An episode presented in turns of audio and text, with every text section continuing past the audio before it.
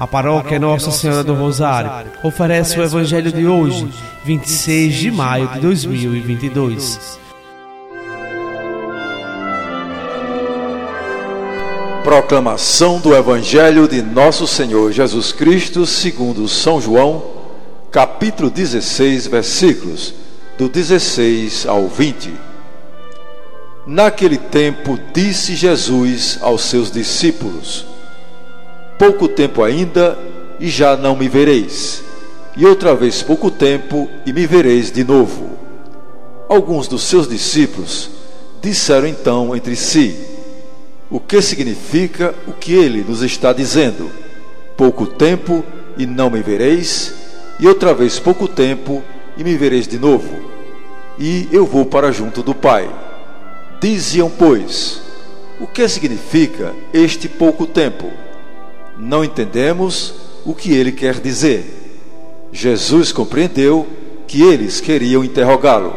Então disse-lhes: Estais discutindo entre vós, porque eu disse: Pouco tempo e já não me vereis, e outra vez pouco tempo e me vereis?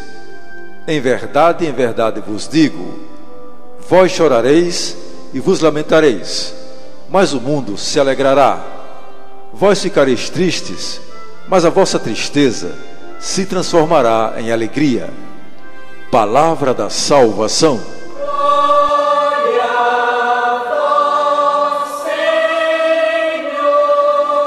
Amados irmãos e irmãs, Jesus está a dizer aos seus discípulos que a sua partida não será definitiva, mas voltará a estar com eles os apóstolos não entendem o que Jesus lhes quer dizer e interrogam-se uns aos outros.